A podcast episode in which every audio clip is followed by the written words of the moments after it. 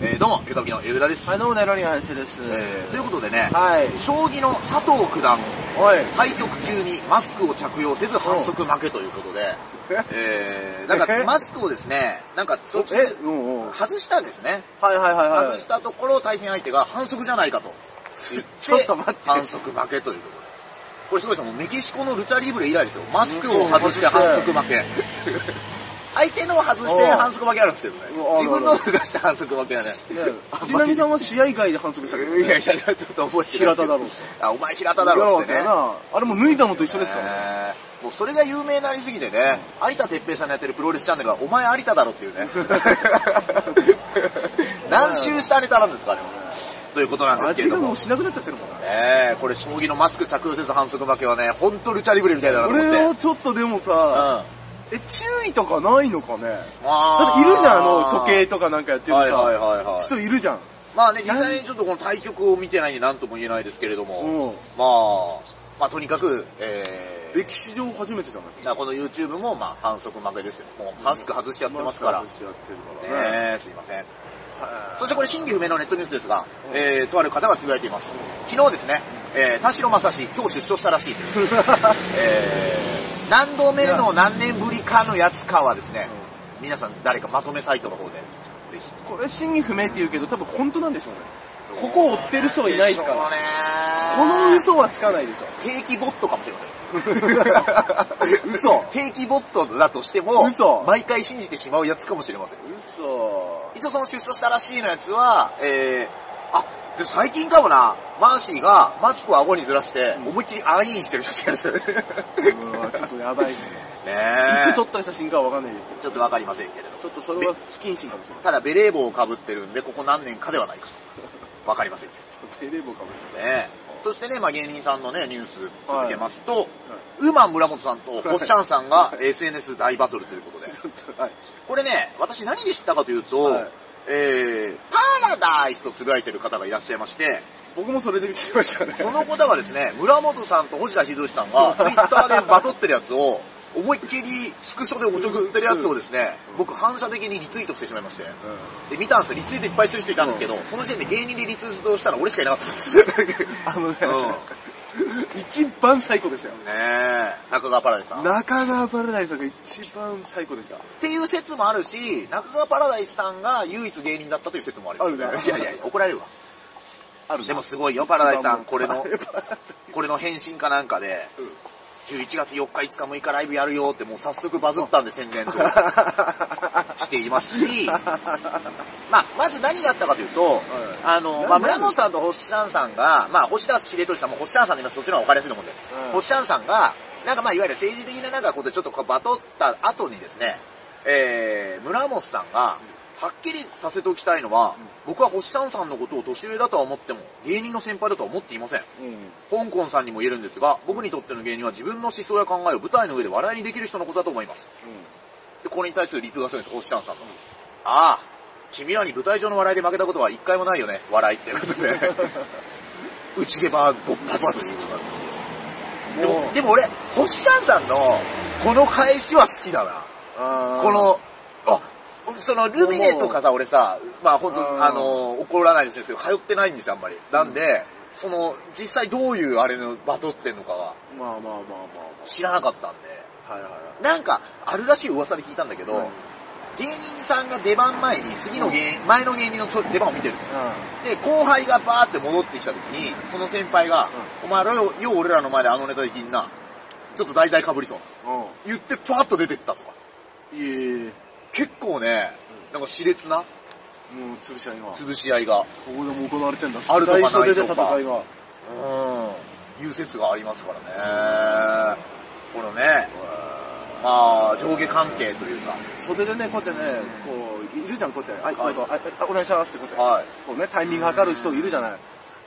中で一冊本書ける人いるかも いや、当たり前でしょ。あんな面白いドキュメント見てる人いないよ、お前、袖の。袖のな、袖だけの本出してほしいな、誰か。俺ね、松竹の門座のね、袖のお姉さん、少し仲良くなったんだけどな。松竹の門座がなくなっちゃったからな。あ門座に何回か行ったじゃん。行っ見たい見たい。て、いやー、お姉さんとね、少し仲良くなったんだよ。なんか、あのー話しかけたんだよ。うんなんか、そういう生き響きっぽい人、俺好きなのよ。話聞きたいじゃん。あなんかね、この人すごいね、対応してくださってね。あ。いや、対応だね。 いや、他の芸人誰も喋ってないんだよ。俺、俺だけだったの、あの時。対応っていうのは何この、どうなのこの舞台袖はと。そうそう、あの、苦笑い。じゃあ、バカ野郎誰が、どうぞだ誰が、なんか、どこの事務所かよくわかんない芸人によく話しかけてくるな、じゃねえんだよ。この子かわいそうな子なのかな、じゃねえんだよ。 ね。とといいうことで。聞きたいね。えーいろいろ聞きたいね。袖の人とかね。袖の人の話。まあ、だからね、俺結構袖行ったりするってのあるかもしれない。そういうドキュメント性が好きだったりする。あ昨日のライブで見ましたよ、あの、ザジーさんとお見送り芸人しんいちさんのコンビ。あ。白スーツね、パシッと。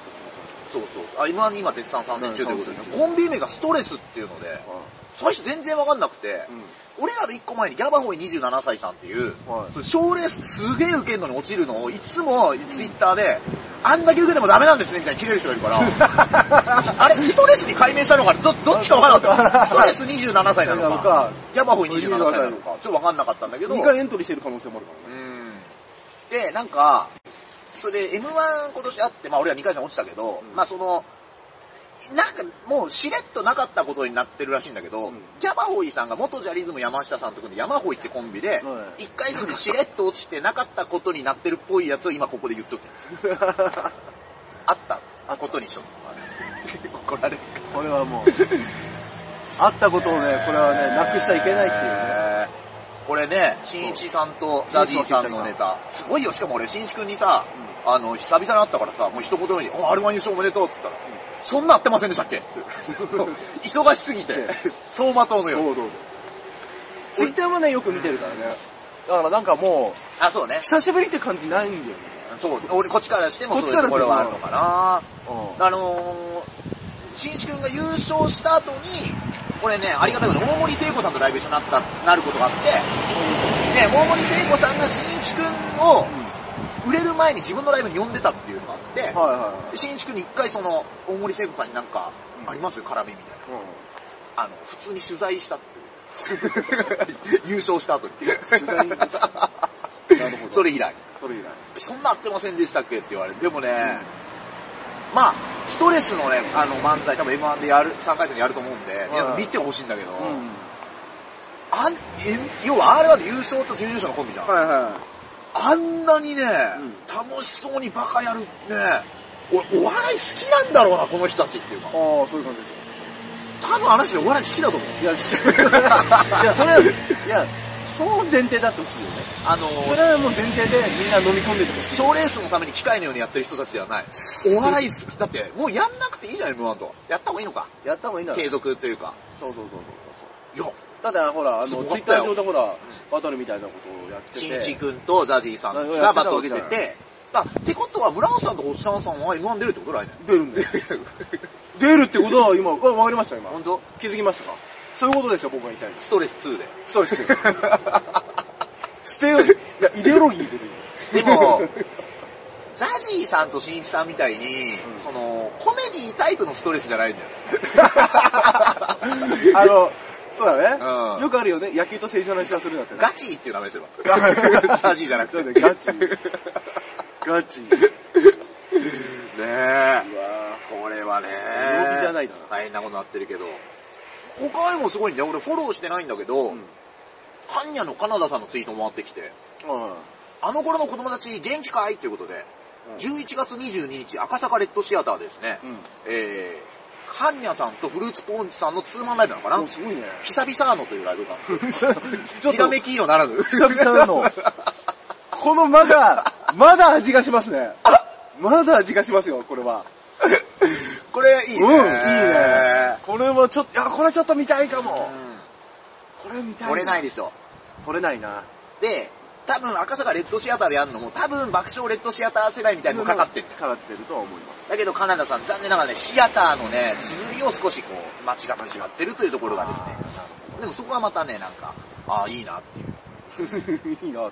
きだなって、そんな風に思っています。はいはいはい。そしてね、まあ、芸人さんの話でせっかく続けましょう。えー、国分幸子さんとイベントに登場した林家三平さんがですね、いや、もうなんか、ちょっといきなりさ、ええ芸人さんのは芸人さんだけどさ、はい、広いですか広すぎるな久々のから。久々のから。林家三平師匠がですね、天才だと思った5歳長男の大喜利回答という、トースポさんの記事なんですが、は林家三平師匠と国分幸子さんが、うんえー東京台東区の、えージャイアントパンダ来日50周年記念イベントセレモニーにい。、あ、そこの方が。えー出席いたしまして、はいジャイパン。これ1972年にですね、はいカンカンとランランが来園してからちょっと50年と、えーあい、うカことンでカンとランランなのはいあカンカン。はいえーまあ、昨年はですね、初めて双子のシャオシャオとレイレイが誕生はいいたしまして、えー現在はリーリー、シンシン、シャンシャンと計5頭が、はえーい暮らしております。で、このお二人がですね、2012年上野パンダ大使に就任したというのは、えーおーまあ、記憶に新しいところですけれど も、えみんーな覚えてるよね、これはね。みんな覚えてるよね。はい。ある三平師匠はですね、パンダが日本に来て50年経つと、と。当時、お父さん初代林家三平師匠から最初に教わった小話が、パンダの好きな食べ物ってなんだパンダでした。上野公園には毎日のように来て動物園にも足を運んでいました。息子が5歳になり、えー、息子にですね、三平師匠がですね、息子に日本一早い電車はとクイズを出した。うん新幹線の望みとか言うのかなと思ったら、息子さん5歳ですよ。始発と答えた。うん。おら、なんか、はい。ちょっとはい。始発。で三平師匠が天才だと思いま した。えー、ということで、え結構読み込みますね。ー、上野の動物園への支援の意味も込めて、えー、三平師匠、動物園だけにずっとお願いいたしますと、軽妙なトークで盛り上げた。というのが、まあ、東スポイルさんの記事になっている軽妙ですね。ということでございます。えー、 皆さんはですね、どんなニュースがね、印象に残ったでしょういかやいやいや。いや結局、田代正史じゃないかなと思います。いやいやいや、出張したから。結、局、マーシーじゃないですか。いやマーシーもやんのかね久々のは。 ロフトプラスーいワやン。シャバシャおバいーの。シャバシャバーの。死んだ死んだの。しましな。死んだ死んだ。ねえ。といったところではい、またお聞きなさってください。お願いします。